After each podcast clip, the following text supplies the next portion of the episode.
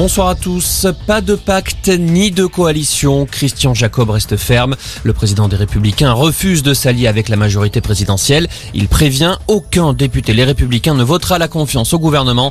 Les Républicains et leurs alliés de l'UDI disposeront pour cette nouvelle législature de 64 sièges. De son côté, Jean-Luc Mélenchon fait face à trois refus.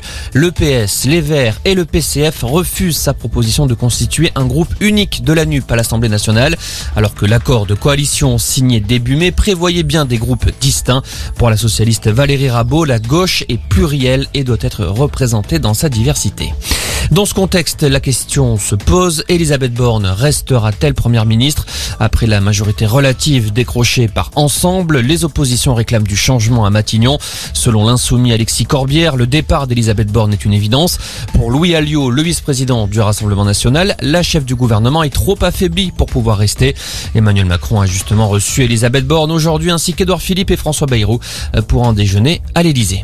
Également dans l'actualité, Cédric Jubilard fait appel de la décision de la justice de le maintenir en détention. Son recours sera examiné le 28 juin.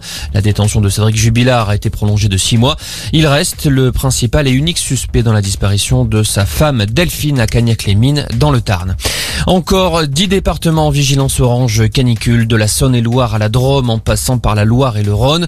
À l'ouest, ce sont les orages qui prennent le relais. 21 départements sont en orange. Des coups de tonnerre sont attendus dans la soirée du Loiret aux Pyrénées-Atlantiques en passant par la Corrèze. Et puis en foot, la vente de l'Olympique lyonnais se précise. Un conseil d'administration s'est déroulé hier soir pour évoquer le sujet et un favori émerge. Il s'agit selon le journal L'équipe de l'investisseur américain John Textor. Son arrivée devrait entraîner une augmentation de capital d'environ 90 millions d'euros.